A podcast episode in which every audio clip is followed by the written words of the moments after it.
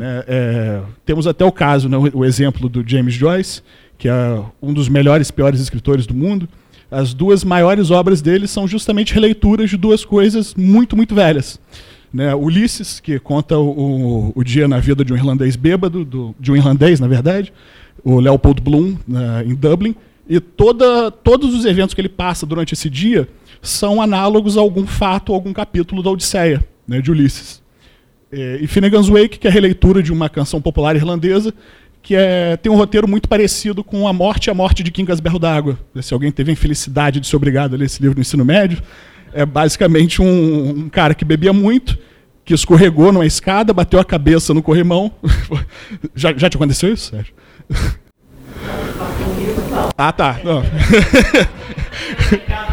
ah, não, é um alívio, é um alívio saber disso. Mas ele escorrega, ele escorrega no corrimão, bate, ele escorrega na escada, bate a cabeça no corrimão e morre. E durante o funeral dele, os funerais irlandeses são uma celebração do morto, é, alguém abre uma garrafa de uísque e ele acorda com cheiro. Né? Então, as duas maiores obras desse escritor, celebrado como o maior escritor da Irlanda, são releituras de coisas pré-existentes. Né? É, daí dizer, sem a colaboração, sem, sem a, o aspecto aditivo e colaborativo da criatividade, isso não teria existido e nem nada que é, é, poderia ser desenvolvido. Né? Nesse ponto eu passo aqui até a palavra para o Pedro, porque ele vai falar justamente sobre o, o aspecto aditivo no desenvolvimento tecnológico. É, bom, primeiro eu quero agradecer a oportunidade e as palavras mais do que gentis do professor Sérgio. Eu fico até constrangido. É, Mas, enfim, é, falando um pouco sobre essa questão da criatividade como colaborativa, é, eu quero dar um exemplo um pouco polêmico. É, eu quero que levante a mão, por favor, quem concorda que Santos Dumont inventou o avião.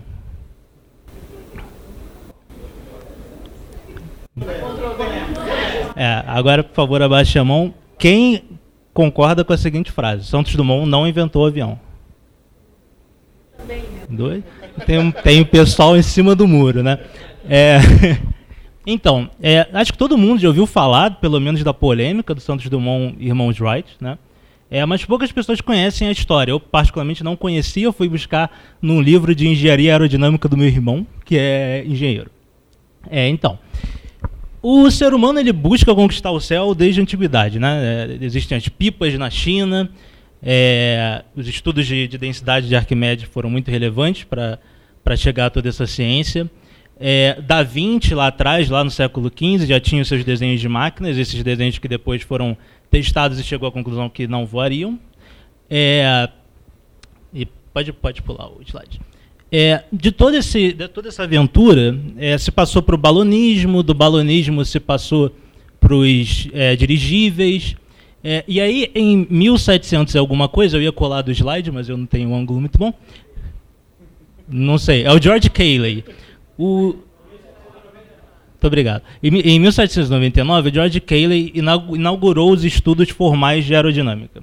Esse cara foi o primeiro a colocar em termos físicos, matemáticos, químicos. Assim, Da Vinci já tinha feito algumas pessoas, mas esse cara foi o que sentou ali e fez uma coisa mais profissional.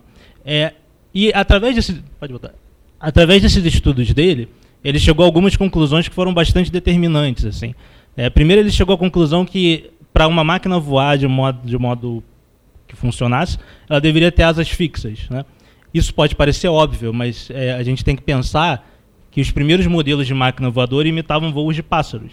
Pássaros não têm asas fixas, eles usam as asas para fazer a propulsão. Então isso foi um grande avanço. Ele também chegou à conclusão que precisava ter uma como se fosse um rabo né, do avião. É, esse modelo de avião em, em, em, cruz que a gente imagina foi desenvolvido por ele. Aí pode, pode seguir um pouco. E a partir desses estudos dele, se chegaram aos planadores. Né?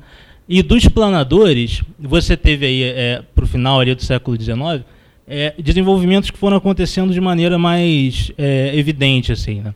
É, e aí, basicamente, se procurava chegar a três elementos. Né? Você queria uma máquina que levantasse sozinha do chão, que fosse controlável e que você pudesse voltar ao chão em segurança, né? Viagem, numa viagem a longa distância. E aí, pode pular. Durante muito tempo, é, várias pessoas conseguiam dois desses três elementos. Isso envolve muitas das questões. Inclusive tem um outro, outro indivíduo ali, é, que eu não me lembro o nome, porque de novo eu ia colar do slide, é, mas que na França, por exemplo, ele é considerado como o pai da aviação. É, e ele conseguiu um voo que é, saía do chão, mas aí ele não conseguia ficar por tanto tempo. É sempre essa questão de quais elementos tem e como a gente define o que é um avião. Né? É, e aí nós chegamos finalmente no início do século XX com os irmãos Wright e Santos Dumont. É, e eles são só exemplos na realidade, porque existia toda uma comunidade empenhada em desenvolver um avião. Existiam competições, existiam feiras. E, e, tem até uma característica interessante, porque Santos Dumont participava desses eventos. Ele gostava desses eventos, enquanto os irmãos Wright eram muito contidos. Eles guardavam tudo porque a intenção deles era patentear o avião. Eles tinham interesse econômico efetivo naquilo e não há registros muito sólidos sobre o que exatamente Santos Dumont queria. Há quem ache que era uma questão de amor à ciência, que eu acho um pouco romântico, e há uma questão de, é, não sei, talvez ele quisesse ser visto como uma pessoa inventora. De qualquer modo, eram incentivos diferentes à inovação. Mas o fato é que, em 1903, acredito eu, os irmãos Wright conseguiram voar, né, por uma distância razoável, com voo controlado, mas o avião deles precisava de uma catapulta. Ele não decolava sozinho. Uns três anos depois, Santos Dumont é, conseguiu, com 14 bits, decolar, controlar um voo a uma distância de 220 metros, que era relativamente bastante à época, mas todos os voos do 14 bis, quando ele aterrissava, ele quebrava as rodas. Então existia um debate sobre o quão controlável de fato era. Uns três anos depois, mais ou menos, eu não consigo ver ali, é, os irmãos Wright finalmente conseguiram. E não só os irmãos Wright, né? Eles são os primeiros registrados ali em, acho que 1906, alguma coisa assim. E eles é, enfim, desenvolveram esse que supostamente poderia ser o primeiro avião, ou não, depende do seu conceito de avião. E no fim das contas, o avião que a gente entende como hoje foi desenvolvido pela, pelas Forças Armadas, né, quando se militarizou, que teve um desenvolvimento muito mais rápido e profissional. É, e aí eu repito a minha pergunta: alguém mudou de ideia? O nacionalismo ficou forte, né? É,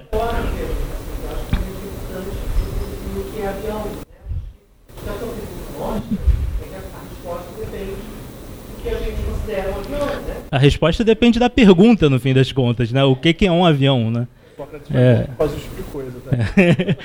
e aí, na verdade, eu não estou muito preocupado com o avião, né? Por mais que isso feira nosso orgulho brasileiro. É, eu acho que no fim das contas, pode, pode, é que o relevante aqui é que a criatividade é colaborativa. E no fim das contas, é, o avião ia existir, existiu no Santos Dumont, não existindo Santos Dumont, existindo Small Wright, não existindo. Porque existia uma comunidade de pessoas interessadas naquilo. É, nós gostamos de uma narrativa de um gênio, né? aquela pessoa iluminada que vai desenvolver coisas fantásticas. O nosso sistema, em alguma medida, reflete isso. Né? A nossa lei exige que tenha um inventor ali indicado numa patente, que o autor de uma obra seja uma pessoa física. É, mas talvez não faça tanto sentido assim sequer apontar uma pessoa como pai da aviação, porque só existiu graças a essa colaboração intensa. Essa, inclusive, é a conclusão do, desse autor desse livro de engenharia aerodinâmica, que, por incrível que pareça, é bem interessante. O livro eu recomendo. E ele chega exatamente a essa conclusão, de que não tem como você apontar um, um indivíduo fundador da aviação, não faz nem sentido. É injusto com toda essa comunidade que, que se empenhou nisso. É, essa, essa questão deles também, eu gosto muito desse meme, era só para fazer uma gracinha. Mas é um bom meme. É, mas o, o, é, Não, volta ali, volta ali. É, mas eu acho interessante também, né, é, voltar àquela reflexão que eu tinha feito rapidamente, para a gente conversar depois, é, que no fim das contas, como a criatividade é colaborativa e tem um grupo de pessoas construindo com a base nos mesmos conhecimentos, que é o que a gente chama de estado da técnica, é, você vai chegar àquele resultado. Então, tudo bem, Santos Dumont tinha uma motivação diferente e, e os irmãos Wright tinham outras. A gente discute hoje muito o que leva alguém a ter motivação para inventar, se é necessário ou não um sistema de patente, tendo em vista tudo que é negativo no sistema, mas, por outro lado, incentivaria é, a inovação.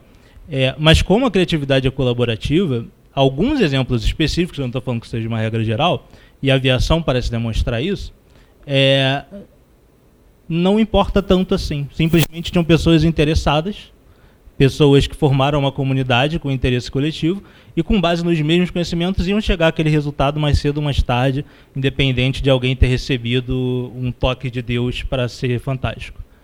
Então, é, e a partir do momento que a gente define ou não define quem inventou alguma coisa, é, eu acho que volta aqui ao nosso ponto principal de hoje, que é como criar valor a partir disso, né? E aí o Daniel vai falar um pouco disso sobre como isso tem a ver com narrativas que se criam em cima disso, não que se criam, mas até que se reconheçam, né? É, eu tenho para mim que foi Santos Dumont, porque se a gravidade é uma lei, ela foi violada, certamente seria o brasileiro a violar primeiro. certamente foi Santos Dumont.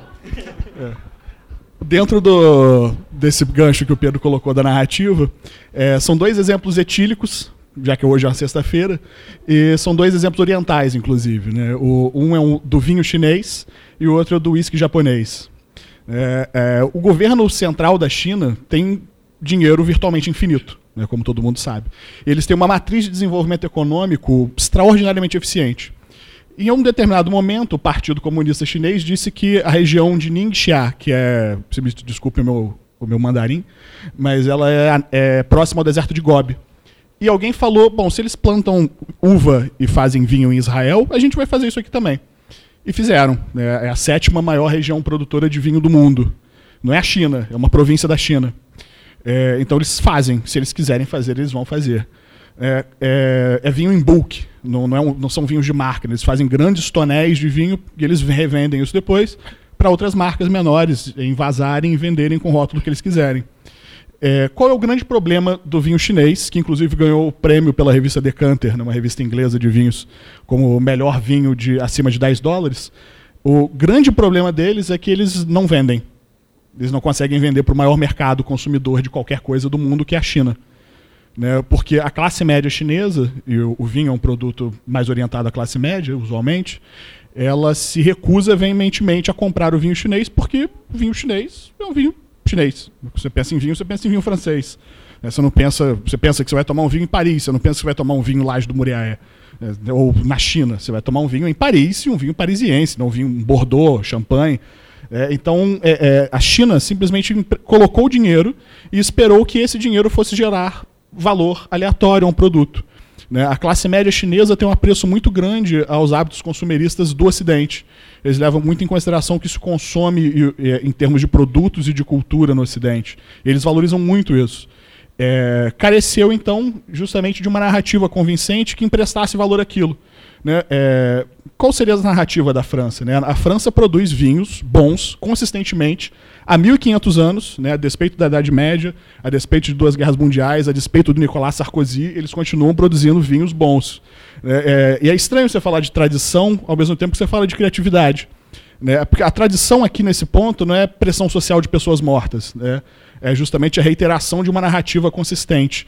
É, se você reconhece aquilo como válido e como verdadeiro há tanto tempo, há indícios de que aquilo de fato seja verdadeiro. Né? É, em oposição a isso, o que, que os japoneses fizeram com o uísque deles? Né? O uísque japonês, é, e até uns 15 anos atrás, beber um uísque japonês era uma experiência análoga a beber corote na Lapa às três da manhã. Você não sabe por que você está fazendo aquilo, nem quem te obrigou, mas você vai se ressentir muito no dia seguinte. Né? E era horrível, era péssimo. Os japoneses, então, foram simplesmente até a Escócia, onde tem umas 1.400 destilarias em atividade atualmente, se aproximaram das menores, de umas artesanais bem miudinhas, e ofereceram né, aos donos e aos destiladores da, daquelas pequenas destilarias 10 ou 15 vezes o salário anual deles, para que eles fossem com toda a equipe deles, com toda a técnica, e eles de fato se mudassem para lá e passassem a produzir aquele uísque artesanal, miúdo, desconhecido japonês, para uma grande destilaria japonesa. Duas, na verdade, né, a Suntory e a Hibiki. E são, hoje em dia são whiskies que você não compra por menos de 800 reais quando você consegue achar no Brasil.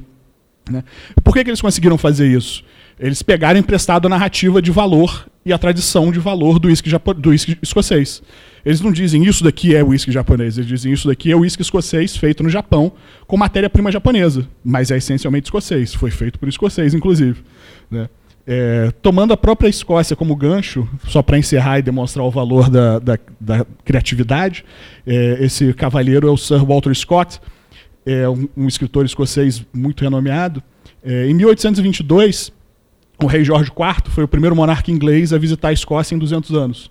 Né, a região passou por umas revoltas em 1707 e 1745, que foram os levantes jacobitas, que eram basicamente o que os escoceses fazem ao longo da história, que é matar ingleses.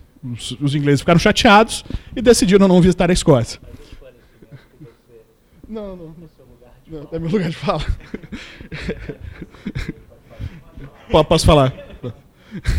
Não, é, é, o esporte nacional, basicamente. É, Sir Walter Scott, sabendo né, da iminência de uma visita do rei Jorge à Escócia, justamente para pacificar os ânimos políticos da região, ele estudou sobre o monarca, estudou sobre a figura do rei, descobriu que era uma pessoa muito romântica, muito idealista. Né? Então o que, que ele fez?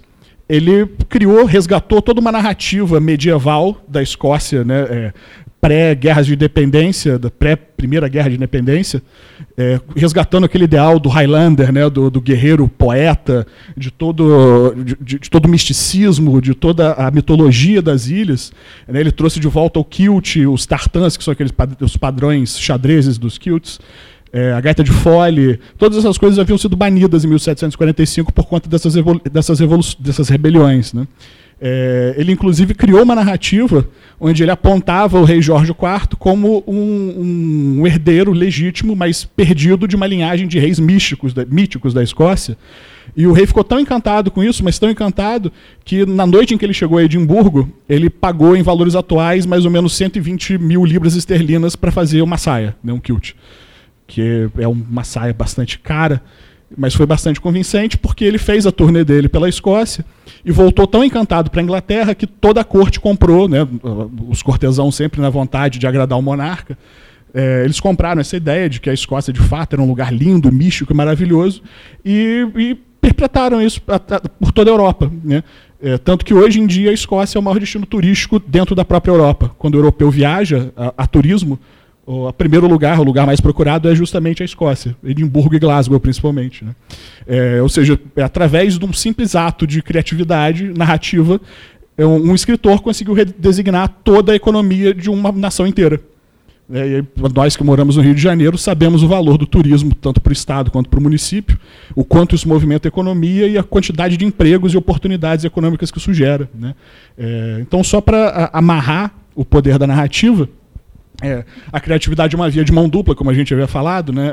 É, ela tanto serve para criar alguma coisa quanto deveria ser trabalhada no aspecto de tradição, de consolidar aquilo. Tanto que é muito comum a gente ver em bares ou restaurantes ou em marcas, né? É, tal coisa, desde 1700 e qualquer coisa. Assim, tipo, a gente dá valor a isso, a gente acha isso é, é, valioso, né? porque demonstra que aquilo dá certo há muito tempo. E se dá certo há muito tempo, provavelmente é bom. Tem uma história, tem uma narrativa por trás daquilo. Né? Bom, é, recapitulando então a criatividade, é basicamente essa capacidade de. Claro. É basicamente a capacidade de perceber o que está fora de nós, os estímulos, o ambiente, combinar com as informações e conhecimentos que nós temos e entregar de volta ao meio aquilo que a gente sintetizou, finalmente. Né, e agora o Cid para encerrar a nossa palestra. E aí? Então, assim, acho que a criatividade sempre foi né, uma construção coletiva. Né? É, embora a gente não percebesse ela dessa forma.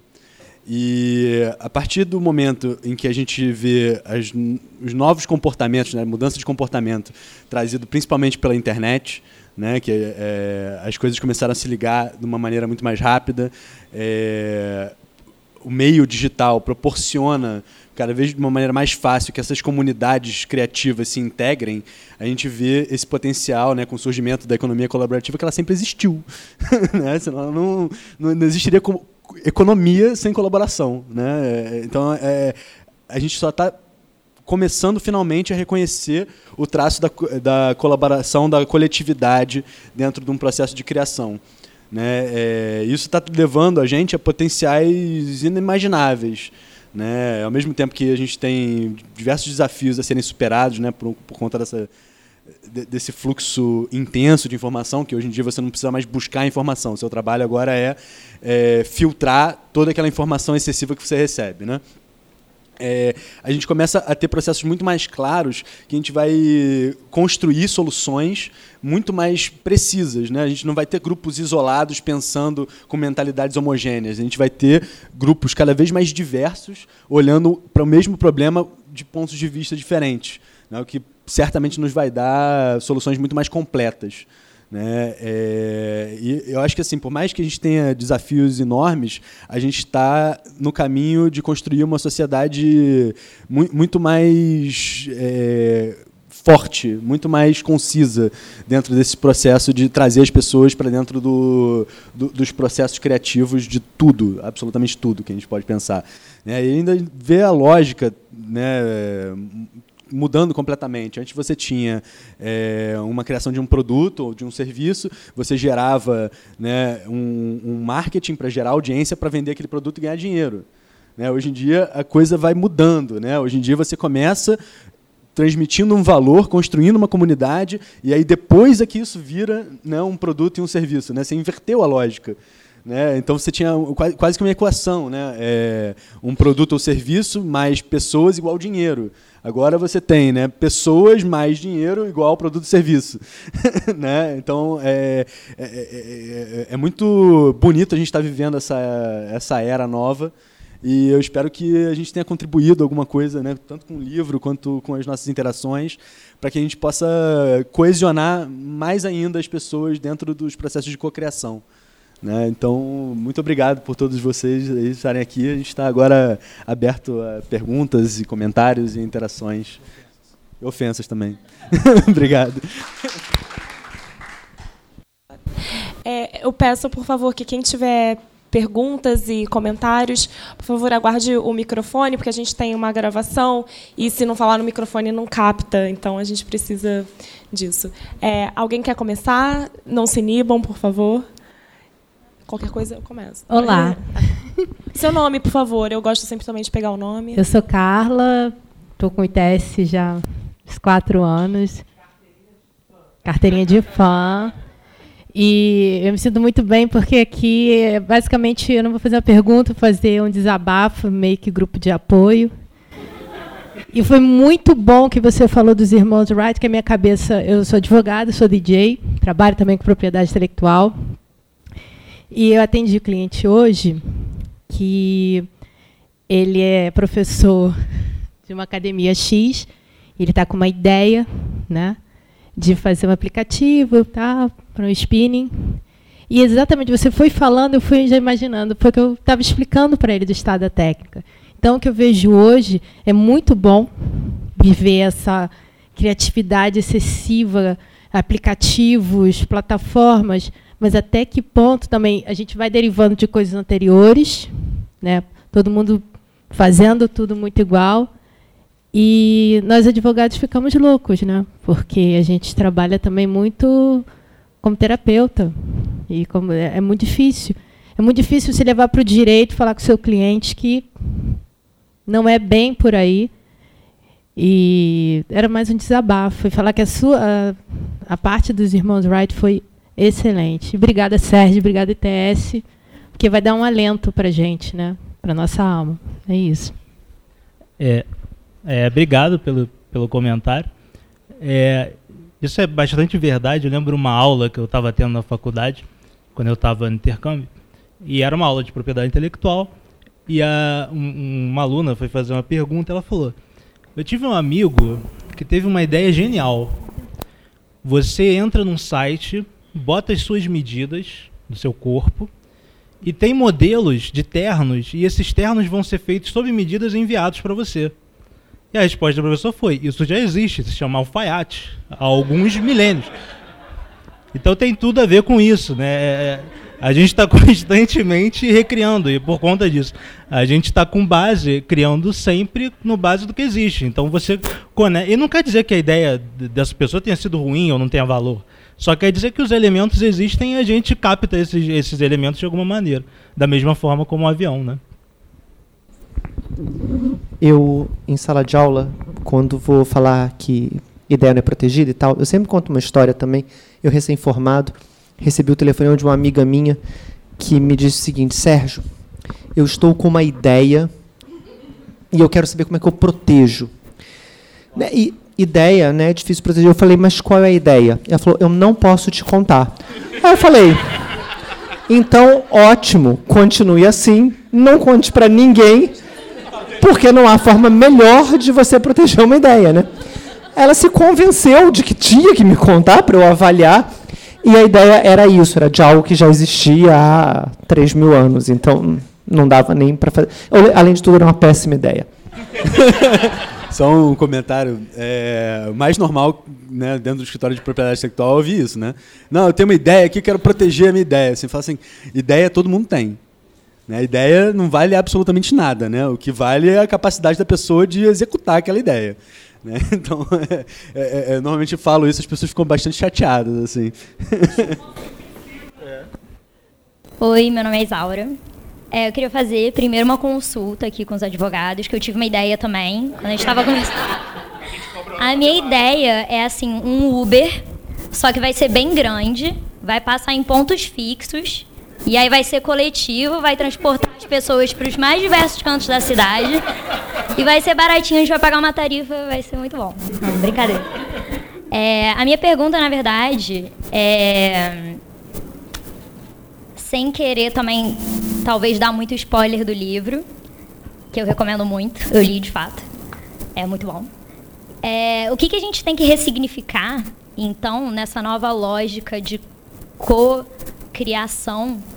É, co como é que as ferramentas tradicionais de, de, defesa de propriedade precisam ser repensadas? Porque se, hum, se a gente consegue, como sociedade, entender que não Santos Dumont. Obrigada. Se hoje a gente consegue entender como sociedade que não seria justo atribuir a invenção do avião ao Santos Dumont ou a pessoa XYZ, o que isso quer dizer para a propriedade industrial e que soluções que a gente deve procurar? É, uau. Na tese de doutorado mesmo. Mariana Matsukato aqui, praticamente. Né?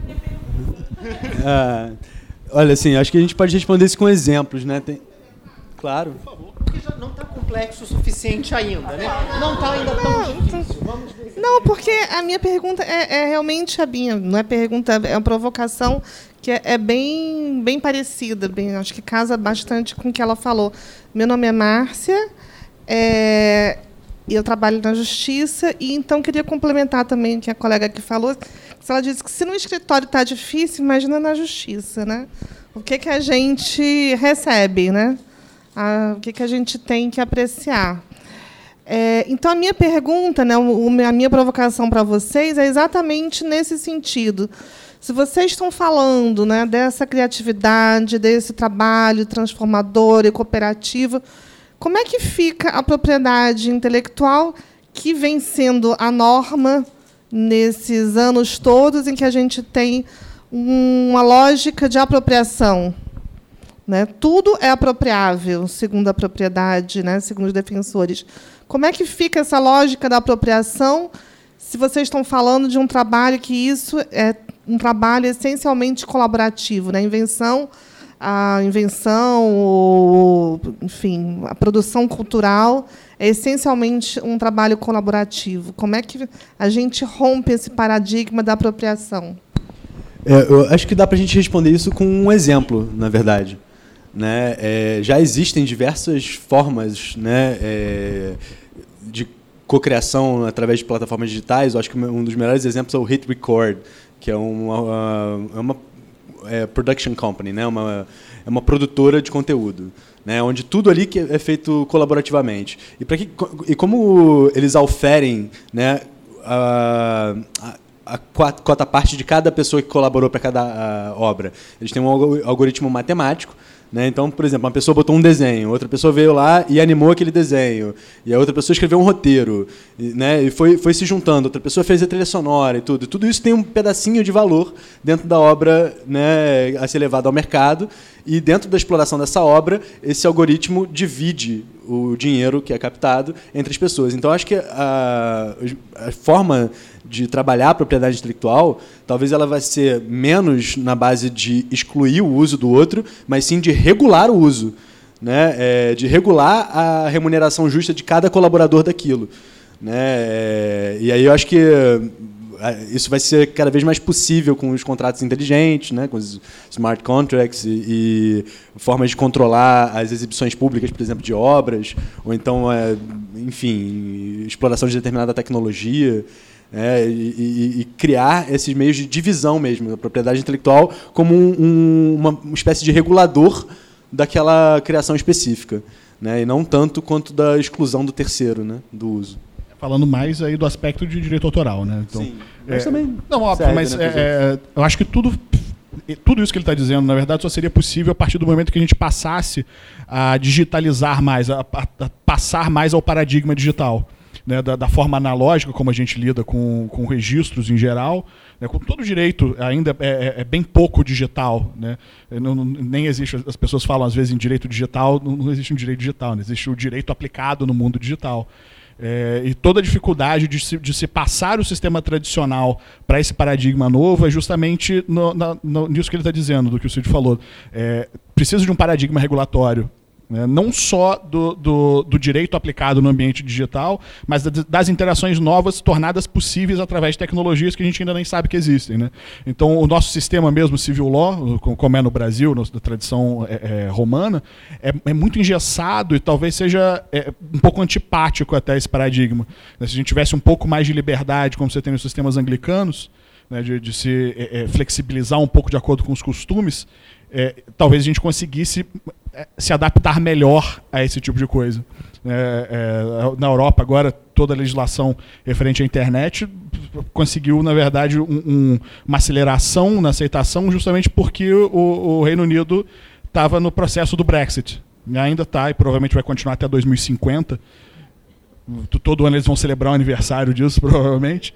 É, mas é, era, era justamente algo que travava um pouco aquelas discussões, porque eles tentavam trazer o tempo todo a flexibilização daquelas normas que eles queriam estabelecer, principalmente em relação à proteção do próprio usuário, né, como da, da, da lei de dados do, do, da União Europeia.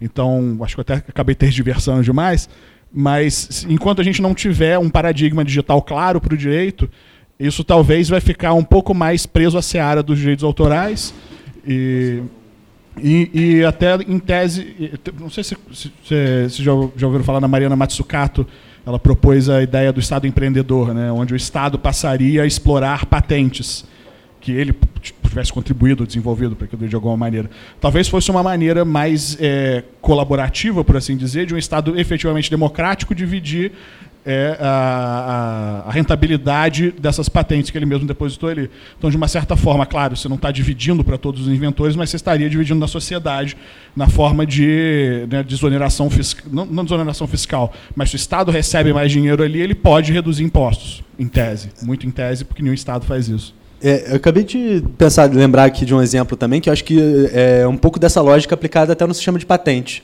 né, que são as patentes que cobrem tecnologias essenciais, né, que são necessariamente licenciadas em termos justos, razoáveis e não discriminatórios.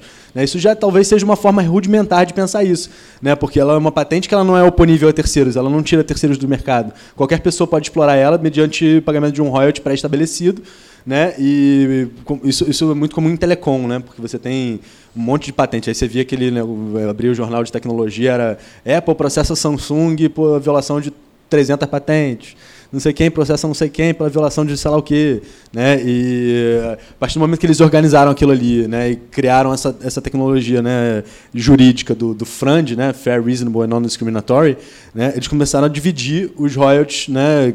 Cada um, bom, você tem 60 patentes, eu tenho 40, então eu vou te pagar isso aqui. Né? E cada um começou a poder acessar a tecnologia do outro. Né? Porque eles viram que o, o sistema de patentes que é feito para estimular uh, o desenvolvimento tecnológico estava, na verdade, bloqueando. Né? Isso também já está sendo aplicado para tecnologias de é, minoração do impacto ambiental né? lá fora, né? de tecnologias verdes.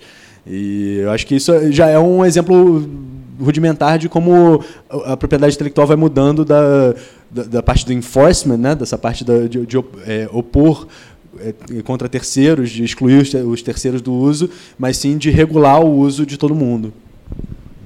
É, bom, a pergunta é complexa, né? Então eu acho que ela aborda várias respostas de vários ângulos, né?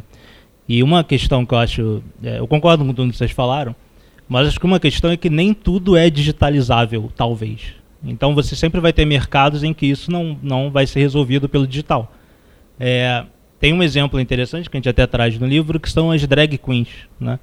É, eu não sei se alguém aqui já assistiu o RuPaul. É, eu sou um grande fã. E, e eu fui pesquisar um pouco sobre. Porque né, eu, eu não conhecia muito, fui assistir a série, achei muito legal aquela coisa toda de. Pô, é um trabalho criativo excepcional, assim, né? Independente de qualquer. É, se gosta, se não gosta, é, é incrível. E eu fui pesquisar como é que se protegia isso, se tinha algum senso de, de propriedade e tudo mais.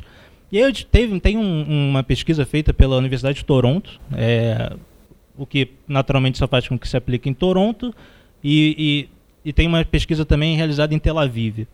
E aí eles chegaram à conclusão que em todos os é, bares é, onde havia essas apresentações, quase todas as drag queens reconheciam o que elas chamavam de acordo de damas e que era todo um sistema social delas é, em resposta a um sistema que não foi pensado para elas. Porque se você pensar em propriedade intelectual de uma maneira engessada, é, quase nunca isso vai funcionar para determinados ambientes que estão naturalmente alheios até à própria economia criativa, essa monetização e, e ao sistema em si. Né?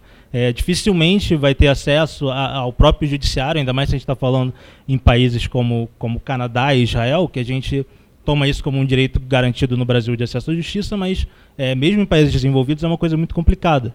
É, e elas, em resposta a tudo isso, criaram um próprio sistema social em que há toda uma, uma possibilidade de não cópia, mas de colaboração entre as obras. Então tem uma noção de que determinada artista que é mais antiga, então ela pode cantar determinada música e aquela música é dela e só ela pode cantar e acabou.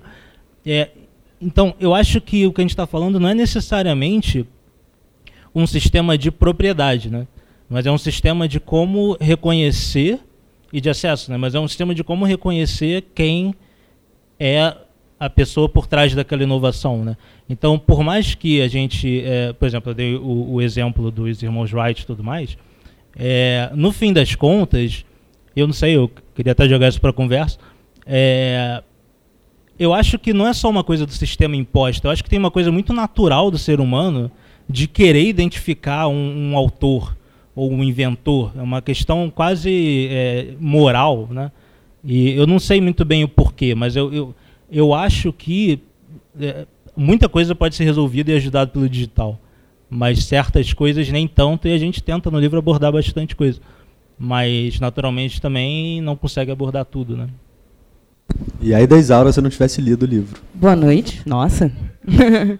é, primeiramente, parabéns, parabéns para os três. Assim, eu cheguei um pouco depois, mas do que eu peguei de conteúdo foi excelente. Parabéns mais uma vez para o ITS por organizar mais uma varanda apaixonante. É, talvez eu seja da cota de designer aqui. Tem algum outro designer para me dar a mão? Ai, tem. Ai, obrigada, gente. É, eu queria saber, assim, já num sentido engessado de, de proteção intelectual, eu já vejo muito que os designers e as comunidades na economia criativa, pelo menos aqui no Rio, já se sentem muito assustadas quando você fala propriedade intelectual. O que, que vocês indicam, além do livro, claro, para que essa comunidade consiga entender e compartilhar mais é esse quesito da fazer coisas mais compartilhadas, como você mesmo estava falando, muitas coisas fogem somente ao digital e aí quando a gente vê, por exemplo, projetos arquitetônicos, projetos de marcenaria, etc, etc, a gente vê muito isso fora do digital. Como é que essa comunidade pode se aproximar mais sem talvez tanto juridiquês? Assim, já fui para alguns congressos e, e tudo mais e eu acho que ainda fica num, num patamar um pouco mais elevado, que às vezes os artistas e os criativos ficam um tanto quanto assustados. Fácil. A Márcia já deu uma sugestão aqui, fazer uma varanda sobre isso, né? Já, ó, vamos. Não é? Bom, Pedro. Não é? Já, ó, já vamos botar na lista de varandas. Pode deixar, vamos pensar nisso. Obrigado pela antecipação da resposta, então. é, é, interessante até você, é, procurar alguns conceitos, né, é, como Creative Commons, é, é, bastante popular desculpa pela repetição, no ambiente digital. Mas é, são obras exatamente colaborativas, né? Isso que, que o Cid estava falando sobre é, conjuntos de patentes, por exemplo, existe análogos em outras, é, em, outras, em outras esferas, como em direitos autorais. Você pode sim ter uma obra colaborativa. né? É, Você pode fazer uma obra open source, por exemplo, uma obra Creative Commons. E, é, é de graça, inclusive, tem o site Creative Commons. E ele te- tem várias licenças disponíveis que você pode é, escolher qual você quer e designar aquilo até para uma obra aberta ou em colaboração. O Cid talvez saiba uma lista extensa de bibliografias introdutórias sobre o eu tema. acho que é, o Creative Commons é uma das ferramentas mais revolucionárias né, dentro do, do, do sistema de propriedade intelectual. Né, porque normalmente você vê aquele Czinho né, que diz todos os direitos reservados. O Creative Commons veio quebrar essa lógica né, e, e colocar alguns direitos reservados. né. Então, se você tem alguma uma obra sua, você quer, você não quer todos aqueles direitos reservados, você, é, você já pode instruir prima facie, né? As pessoas já podem instruir de, de cara é, a pessoa no que, que ela pode fazer com aquilo a sua, sua criação. Né? E eu acho que, como fonte de informação, tem surgido cada vez mais é, perfis de Instagram sobre propriedade intelectual, tem surgido cada vez mais blogs, cada vez mais sites, né? e muitas vezes tocados por pessoas que não são advogados, que eu acho que é essencial, inclusive, né? porque se fica só no- nos advogados, aí acaba que a gente polui mais a discussão do que a gente esclarece. Né? é uma habilidade. É uma habilidade mesmo. Oi, é, eu sou Ana, eu trabalho no ITS também. E eu sou designer também. E, e acho que respondendo um pouco é, a, sua, a sua pergunta, eu também tenho essa, essa ansiedade, assim, um pouco de como melhorar as minhas práticas, assim.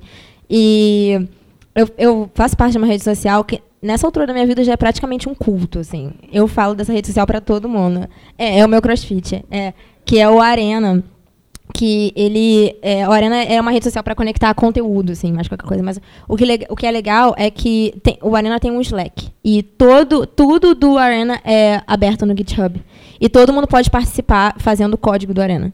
E se você tem um problema, às vezes no Arena no seu celular ou no seu tipo no, no seu é, web, Apple, whatever, você vai lá e fala, cara, eu tô com um problema. Aí vem uma pessoa e fala, cara, eu tenho um código parecido e eu vou te passar e assim as pessoas ficam ali durante o dia colaborando e aí eles facilitaram você virar um investidor para você poder, enfim, começar a tirar um dinheiro de ajudar o pessoal e é, eu acho muito interessante assim, essa maneira de ver, porque são pessoas de lugares diferentes. Nesse caso é para fazer uma coisa digital, mas eu enxergo muito como se você fosse fazer um, uma impressão em silk. E assim, ah, mas eu, a minha especialidade é imprimir rosa. E aí você se junta com uma pessoa que sabe fazer aquele azul perfeito e aí você, sabe, é como se você se junta com várias pessoas e cada pessoa bate uma tela do Silk, enfim. Eu penso numa coisa meio de printmaking, assim, sabe? E aí é legal que também tem um outro aplicativo que eu uso bastante, que é o Kinopio, Kinopio, não sei. Que hoje foi engraçado, que eu perdi a minha senha, aí eu mandei... E e é, é muito assim, acho que é um cara que faz, ou duas pessoas. Eu mandei, cara, eu preciso recuperar a minha senha. Aí ele respondeu, ah, então, eu tô fazendo o código, pode, posso te mandar na segunda-feira? Aí eu, aí eu mandei um e-mail para um amigo meu, falei, cara, você tem uma senha para recuperar código? Você tem um código pra gente conseguir, não sei, recuperar a senha? Ele falou, ah, e mandou pro cara, e aí, tipo, eu consegui recuperar minha senha, lá, 10 minutos. Enfim, é isso que eu acho legal, sabe? Eu acho que a, a internet, assim, é, a gente, a princípio é mais fácil ficar no digital, mas abre muito as portas para você conhecer quem são as pessoas interessadas em, em ter esse tipo de convívio, assim, para começar a, a montar essas, esses ambientes, assim. A sua resposta, inclusive, é justamente o instituto que você estava falando, que é um crowdsourcing. Você acabou de fazer crowdsourcing para a nossa resposta, eu te agradeço muito por ter feito meu trabalho. É, e é exatamente isso, essa plataforma que você está dizendo funciona com base justamente em crowdsourcing. Né? Você reúne pessoas, pra, é, é, com, você se aproxima daquela coletividade com um problema ou com um objetivo, e aquela coletividade trabalha junta para resolver um problema, ou atingir um meio. É justamente isso. Mais um. Alguém? Mais um comentário? Não?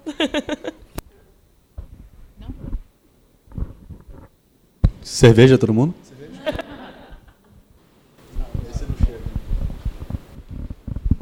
Então eu queria fazer só um esclarecimento de que nada disso importa, eu vou continuar defendendo Santos Dumont. É, e, inclusive nesse livro que eu li nem sequer mencionava Santos Dumont, que me deu muita revolta, apesar do, da conclusão dele. E acho que é isso, né? Obrigado então, todo mundo. Nem falava do Santos Dumont. Falava aquela lista toda que eu trouxe, tinha uns quatro ou cinco.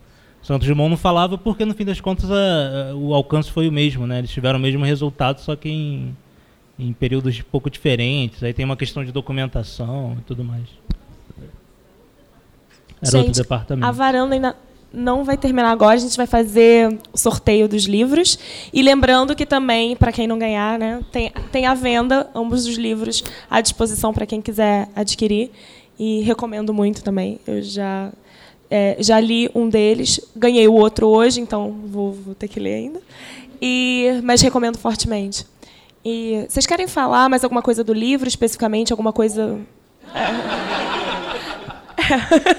Acho que é suficiente. É, a gente tem a, a, lista do- dos participantes. Ótimo. É, Priscila, é só bom fazer acho que um esclarecimento do, do segundo livro, que é o Vermelho. É, o primeiro livro é tudo isso que a gente estava conversando hoje. Né? Esse outro é um livro mais para advogado mesmo. Né? É, é um livro mais técnico e tudo mais. Só para ninguém. Mais é, de patentes mesmo. É sobre né? patentes farmacêuticas numa questão muito específica, então só para nenhum designer se aventurar e acabar se frustrando. Não, por favor, se quiser comprar, eu agradeço, mas Bom, eu vou considerar a nossa lista, é, considerando os inscritos, então talvez algumas pessoas faltaram. Eu vou, a gente vai fazer o, o sorteio, já considerando pessoas que não se inscreveram e deram o nome, forneceram seus dados para a gente. É, e a gente vai fazer esse sorteio. Se por acaso a pessoa não estiver presente, a gente continua sorteando até alguém tiver. Então, tem números de 1 a 79. Vamos lá.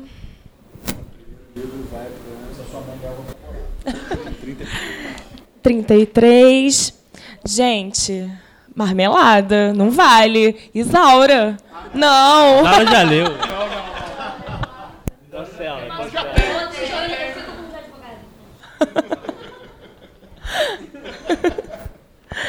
Vai lá, Cid, de novo. Não vai.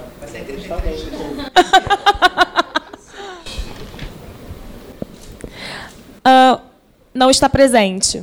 Outro. 62.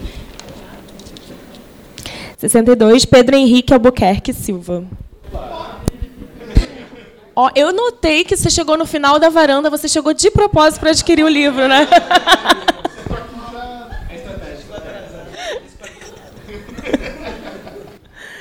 Meninos, agradeço muito a presença de vocês e toda a contribuição a essa palestra instrutiva e muito bem-humorada.